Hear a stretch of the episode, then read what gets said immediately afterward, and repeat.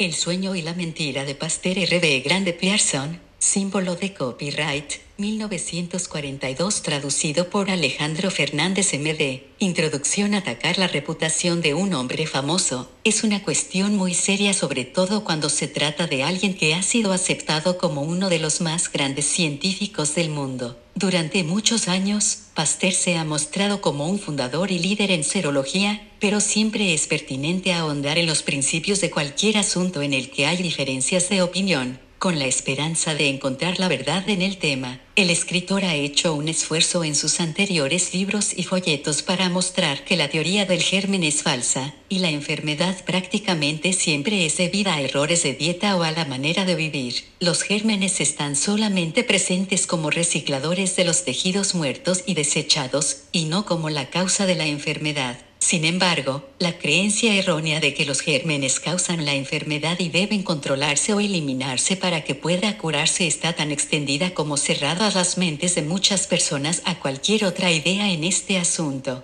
Por esta razón parece que una investigación completa de este tema, el fundamento en que se basa, e incluso la buena fe de aquellos que lo empezaron a su manera, es necesario antes que cualquier idea sensata acerca del tratamiento apropiado de la enfermedad puede promulgarse ampliamente. Cuando la señorita Ethel Douglas Hume escribió de Champo Pasteur, en 1923, parecía ser justamente la cosa que llenaría esta brecha y acabaría para siempre el uso de los sueros y de los otros productos biológicos. Pero han pasado 19 años desde que apareció ese libro que debería haber marcado una época en las artes curativas y no recibió la atención que merecía en los círculos médicos y, aunque está ahora en su segunda edición, la profesión médica está usando los biológicos más que nunca. Es necesario revisar el asunto para mostrar la verdad con respecto a la falsedad de las ideas de Pasteur y su exigencia de fama, y la base fraudulenta en la que descansa su teoría de germen, como bien lo mostró la señorita Hume en Bechampo Pasteur,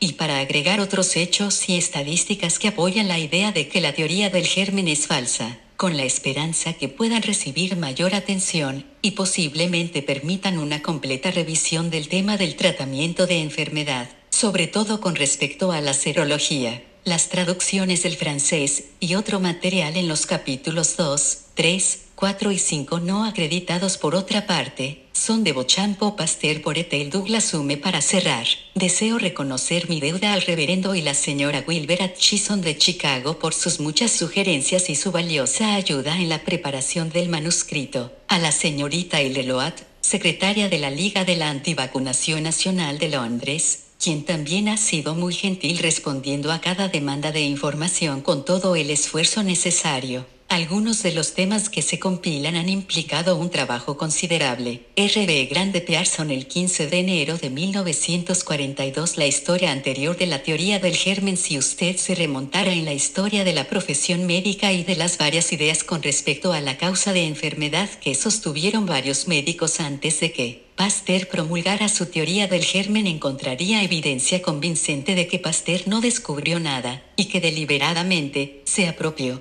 falsificó y pervirtió el trabajo de otro hombre. La llamada teoría del germen era muy anterior a Pasteur tanto que él pudo presentarlo como nuevo, y se salió con la suya. F. Harrison, profesor principal de bacteriología en la Universidad de McDonald, la Facultad de Agricultura, Universidad de McGill, Quebec, Canadá, escribió una revisión histórica de microbiología, publicada en Microbiología, un libro del texto en que él dice en parte, Jerónimo Fracastorio, poeta italiano y médico, 1483-1553, de Verona, publicó un trabajo, De lecte contagionibus contagiosis morbis, Eorum curatione, en Venecia en 1546 que contenía la primera declaración de la verdadera naturaleza del contagio, la infección, organismos de la enfermedad, y de los modos de transmisión de enfermedad infecciosa. Él dividió las enfermedades en aquellas que infectan por contacto inmediato, a través de agentes intermediarios y a distancia a través del aire, organismos que causan la enfermedad,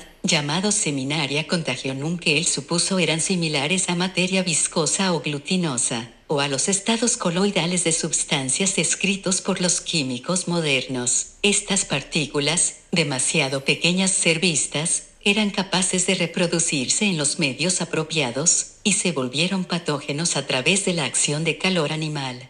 Así Fracastorio, en el siglo XVI, nos dio un perfil de los procesos mórbidos en lo que se refiere a la microbiología. Un libro publicado más de 300 años antes de Pasteur parece ser una anticipación más asombrosa a las ideas de Pasteur, solo que, no teniendo un microscopio, Fracastorio no comprendió al parecer que estas sustancias podrían ser organismos vivos individuales según Harrison. H. Janssen fabricó el primer microscopio en 1590 en Holanda pero no fue hasta 1683 que se construyó algo de suficiente poder para mostrar las bacterias. Él continúa, en el año 1683, Antonius Leeuwenhoek, un naturalista holandés y fabricante de lentes, comunicó a la Sociedad Real Inglesa los resultados de las observaciones que él había hecho con un microscopio simple de su propia construcción, magnificando de 100 a 150 veces. Él encontró en la saliva, el sarro dental, etc., lo que denominaba animáculos. Describió lo que vio, y en sus dibujos mostró formas de bastón y de espiral que tenían motilidad.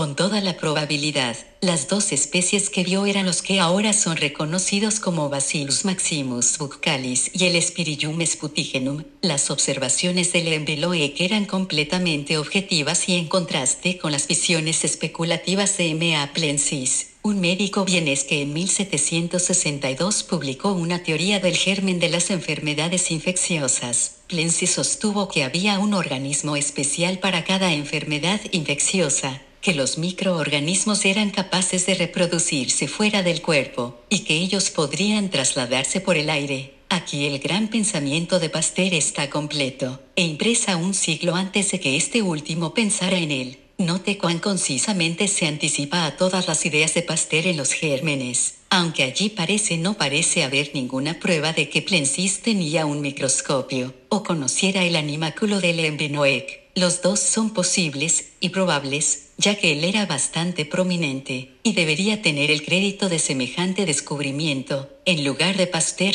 si la teoría del germen tiene algún valor. Esta idea que al menos a las personas de su tiempo, deben haber considerado completamente extrañas como el contagio. La infección y las epidemias y quizás se discutieron ampliamente en los círculos médicos de ese tiempo, y en la literatura disponible a Pasteur, esto era conocido extensamente. La enfermera inglesa conocida mundialmente, Florencia Nightingale, publicó una crítica a esa idea en 1860, 17 años antes de que Pasteur la adoptara y la proclamara como suya propia. Ella dijo de la infección, las enfermedades no son individuos organizados en clases, como los gatos y perros, sino estados que crecen unos de otros. No estamos viviendo en un continuo error al considerar las enfermedades como hacemos ahora, como entidades separadas que deben existir como los gatos y perros, en lugar de verlas como condiciones, como una condición sucia y una limpia, y siempre bajo nuestro control, o más bien como reacciones de naturaleza suave, contra las que nos hemos puesto nosotros, yo me planteé que la viruela, por ejemplo, era una cosa que tuvo un primer espécimen y una vez en el mundo siguió propagándose en una continua cadena, así como hubo un primer perro, o un primer par de perros, y esa viruela no empezaría, como tampoco un nuevo perro lo haría sin haber tenido un padre. Desde entonces he visto con mis propios ojos y olido con mi propia nariz la viruela que crece de los primeros especímenes, o en los cuartos cerrados o en espacios apiñados donde por alguna posibilidad no pudo haber sido cogida, pero debe de haber empezado. He visto empezar las enfermedades, crecer y pasar. Ahora, los perros no terminan en gatos. He visto, por ejemplo, crecer la fiebre un poco sobrecargada, y luego devenir en tifoidea, y luego en tifo, y todas en el mismo ámbito. ¿No sería mucho mejor, más real, y más práctico, si consideráramos la enfermedad bajo esta luz? La experiencia muestra que los adjetivos son para las enfermedades, no los nombres ni los sustantivos. La verdadera enfermería ignora la infección, excepto para prevenirla la limpieza y el aire fresco de las ventanas abiertas, con la atención continua en el paciente, son la única defensa que una verdadera enfermera pide o necesita. El manejo sabio y humano del paciente es el mejor resguardo contra la infección. La parte mayor de cuidar consiste en conservar la limpieza, La doctrina de la enfermedad específica es el gran refugio de las mentes débiles, incultas e inestables, como ahora es regla en la profesión médica. No hay ninguna enfermedad específica, hay condiciones de enfermedad específicas. Aquí tienen a Florencia Nightingale, una de las más famosas enfermeras de la historia, después de una larga experiencia con la infección, el contagio y las epidemias desafiando la teoría del germen 17 años antes de que Pasteur la proclamara como su propio descubrimiento. Vea capítulo 8. Ella entendió claramente la absoluta falacia antes de 1860, lo que Pasteur solo en pudo atisbar en 1878 o después, y para ver qué parásito era Pasteur de los hombres que hicieron cosas, Permítanos remontarnos unos años, al tiempo en que el estudio de los gérmenes era un resultado del estudio de fermentación, Bechamp, Pasteur, y la fermentación aproximadamente hacia 1854, el profesor Pierre Jacques Antoine Bechamp, uno de los más grandes científicos de Francia, entonces profesor de la Escuela de Farmacia de la Facultad de Ciencia en Estrasburgo, después, 1857 a 75, profesor de Química Médica y Farmacia en la Universidad de Montpellier, miembro de muchas sociedades científicas, y caballero de la Legión de Honor, emprendió el estudio de fermentación. Él había tenido éxito en 1852 reduciendo el costo de la producción de anilina y logrando un triunfo comercial, su fórmula se volvió la base de la industria alemana del tinte. Esto le trajo un poco de fama y muchos problemas por resolver. En ese tiempo, prevalecía la idea de que el azúcar de caña al disolverse en agua, se transformaba espontáneamente a temperatura ordinaria en azúcar invertida que es una mezcla de partes iguales de glucosa y fructosa. Pero un experimento con almidón le hizo dudar de esa idea. Por consiguiente, en mayo de 1854, Bechamp emprendió una serie de observaciones sobre este cambio que fue llamado su experimento Beacon. En esta prueba, disolvió azúcar absolutamente pura en agua en una botella de vidrio herméticamente cerrada que contenía aire. Varias otras botellas contenían la misma solución, pero con un químico agregado. En la solución sin químico, los mohos aparecían en aproximadamente 30 días, y se presentaba entonces rápidamente la inversión del azúcar, pero este proceso no ocurría en las otras botellas que contenían los químicos. Él midió la inversión a intervalos con un polariscopio. Estas observaciones se concluyeron el 3 de febrero de 1855, y su resultado se publicó en el informe de la Academia Francesa de Ciencia para la sesión del 19 de febrero de 1855. Esto dejó los mohos sin explicación, así que empezó una segunda serie de observaciones el 25 de junio de 1856, en Estrasburgo, para determinar si era posible su origen, y el 27 de marzo de 1857 empezó una tercera serie de frascos para estudiar los efectos de la creosota en esos cambios. Ambas series terminaron en Montpellier el 5 de diciembre de 1857. En la segunda serie él retiró un poco de líquido de los frascos 1 y 2, para que contuvieran un poco de aire. En estos dos frascos, los mohos aparecieron pronto, y sucedió la alteración en el medio también encontró que los cambios eran más rápidos en el frasco en que el moho creció primero. En los otros nueve frascos no había aire y no se formó ningún moho, ni ocurrió inversión del azúcar. Se necesitaba aire para que se formaran los mohos y se diera la inversión. Esto demostraba que los mohos y la inversión del azúcar no podían ser espontáneos, sino debidos a algo que el aire llevara a los primeros dos frascos. Pasteur llamaba a la fermentación la vida sin aire, o vida sin oxígeno. En este momento, se creía que la fermentación no podía tener lugar excepto en presencia de albuminoides que eran usados como la parte de sus soluciones. Por lo tanto, sus soluciones deberían contener estos organismos vivientes para empezar. Las soluciones de Bechamp contenían solo azúcar pura y agua, y cuando fueron sometidas al fuego con cal esta no liberó amoníaco lo que probaba que no contenían albúmina. Aunque los mohos eran obviamente organismos vivientes y contenían albúmina, habían aparecido en estas dos soluciones. Bechamp demostró que esos mohos eran organismos vivos y que ese azúcar era invertido cuando dijo solo en proporción al desarrollo de Mohs las vegetaciones elementales actúan entonces como fermentos. Pasteur, pasando por alto el contacto con el aire, desafió las declaraciones de Bechamp diciendo, para ser lógico, Bechamp debe decir que ha demostrado que los mohos aparecen en el agua pura azucarada, sin nitrógeno, fosfatos u otros elementos minerales porque eso es una enormidad que puede deducirse de su trabajo en el que no hay expresión del menor asombro de que los mohos hayan podido crecer en agua pura con azúcar sin ningún otro mineral o principios orgánicos. La réplica mordaz de Bechampa. Esto fue, un químico al corriente con la ciencia no debería estar sorprendido porque se desarrollen mohos en agua endulzada, en contacto con aire en frascos de vidrio. Lo asombroso es el asombro de Pasteur. Al parecer Pasteur no podría entender esta idea. En el prólogo a su último libro, El tercer elemento de la sangre, Bechamp dice que estos hechos lo impresionaron del mismo modo que el balance de la lámpara de la catedral había impresionado a Galileo comprendió que la pequeña cantidad de aire admitida había llevado algunos organismos a estos dos frascos los que actuando como fermentos produjeron el moho y la inversión del azúcar.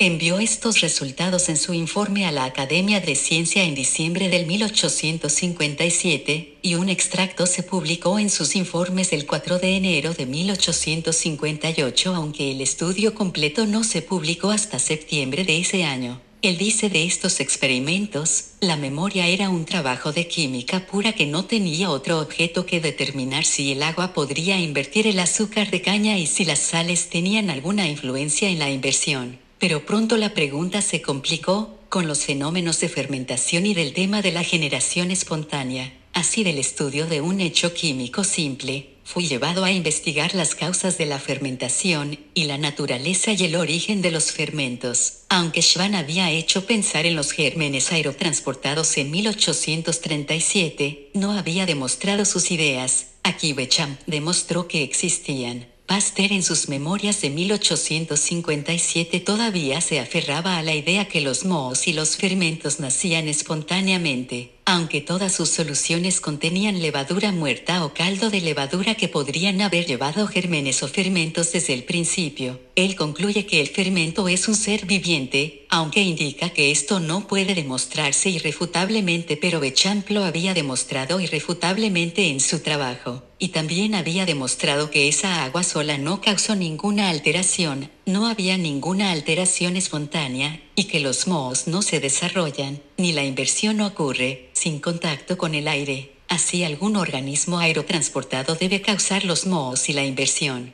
Según la señorita Hume, Bechamp fue también el primero en distinguir entre el fermento organizado o viviente y el soluble que obtuvo aplastando los mohos, y que vio actuar directamente en el azúcar, causando la inversión rápida. Él llamó a esta sustancia masa, en una memoria sobre el papel de los fermentos organizados en la fermentación que leyó ante la Academia de Ciencia el 4 de abril de 1864.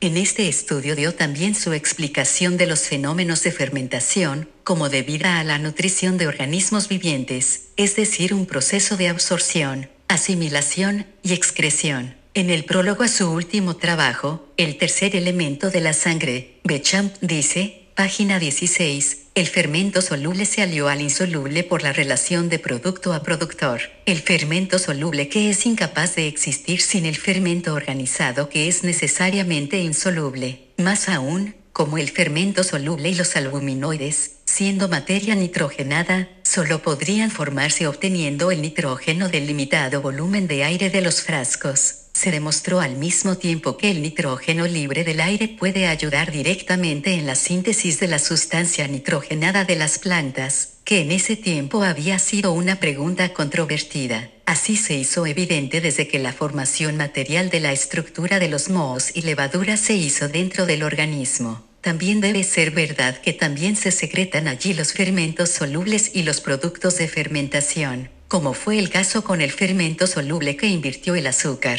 Por lo tanto, yo me aseguré que lo que se llama fermentación son en realidad fenómenos de nutrición, asimilación y desasimilación, y la excreción de los productos desasimilados. Él explicó además, en esas soluciones no existió ninguna sustancia albuminoide, ellas fueron hechas con azúcar puro de caña calentadas con cal, no emitía amoníaco. Parece evidente que esos gérmenes aerotransportados se encontraron en la solución azucarada un medio favorable para su desarrollo, y debe admitirse que el fermento se produce aquí por la generación de hongos comillas la materia que a veces se desarrolla en agua azucarada se presenta en forma de cuerpos aislados, y a veces en forma de membranas incoloras voluminosas que salen fuera de los frascos. Estas membranas, calentadas con la potasa cáustica, emite amoníaco en abundancia. Esto demostraba que los albuminoides estaban presentes y que los pequeños cuerpos eran materia viviente. También demuestra que el profesor Bechamp entendió la formación y el crecimiento de mohos y fermentos en 1857, años antes de que Pasteur comprendiera estos procesos fisiológicos. En 1859, más de un año después de que el documento de Bechamp que cubre sus experimentos de 1857 estaba impreso, Pasteur empezó otro experimento más en la línea de las ideas de Bechamp. De hecho, aparentemente inspirado por ello, se omitió toda la levadura pero usó amoníaco que contiene nitrógeno en sus soluciones, y atribuyó el origen de la levadura láctica al aire atmosférico. Estaba sorprendido de que la materia animal y vegetal deban aparecer y crecer en semejante ambiente. Él dice, como el origen de la levadura láctica en estos experimentos es solamente debido al aire atmosférico, nos retiramos aquí en los hechos de la generación espontánea. Después de afirmar que excluyendo el aire atmosférico hirviendo la solución prevendrá la formación de organismos o fermentaciones, dice, en este punto, la pregunta de generación espontánea ha hecho progreso. En un memoria más tarde simplemente inspirada por el experimento de Vicon de Bechamp, Pasteur de nuevo se refiere constantemente a la producción espontánea de levaduras y fermentación. No hay duda que él todavía creía en la generación espontánea de gérmenes y fermentos en este momento, y su razonamiento parece algo infantil comparado al trabajo de Bechamp.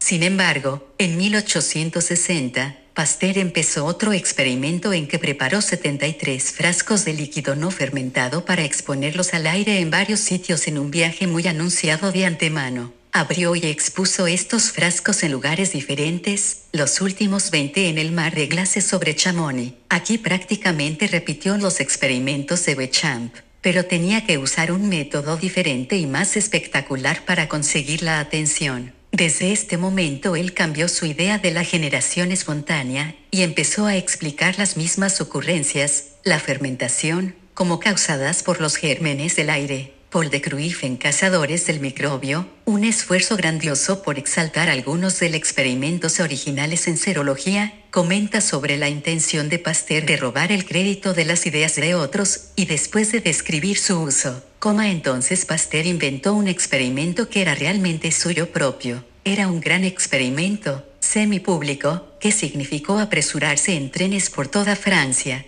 y en esta prueba él tenía que deslizarse en los glaciares, Página 83. Sin embargo, de Cruyff dudó completamente que Pasteur hiciera esto, y él bien podía dudar porque comprendía cómo pocos las temerarias demandas de Pasteur. En una discusión sobre la generación espontánea en la Sorbona durante una reunión el 22 de noviembre de 1861, Pasteur tuvo el descaro de exigir, en presencia del profesor Bechamp, todo el crédito por la prueba en que los organismos vivientes aparecían en un medio desprovisto de materia albuminoide. Bechamp le pidió que admitiera que conocía su trabajo de 1857, aunque no lo acusó de plagio, y Pasteur evadió la pregunta, admitiendo el trabajo de Bechamp meramente como rígidamente exacto. Este no era un accidente, sino fraude premeditado, sin embargo, Bechamp era demasiado digno para hacer cualquier cargo desagradable. Pasaron varios más años antes de que Pasteur sacara la idea de la generación espontánea de su cabeza, por una serie de intrincados experimentos, incluso por filtración de aire y exposición de líquidos no fermentados al aire puro del Alto Alpes. Él pudo declarar con certeza en 1864 que no se generaron los organismos diminutos que causan la fermentación espontáneamente, pero vinieron organismos similares del aire ordinario. Aquí es de nuevo, no es hasta 1864 que deja su idea de la generación espontánea, y el Alto Alpes era solo alto teatro, bien anunciado de antemano, para permitirle agarrar el descubrimiento de Bechamp,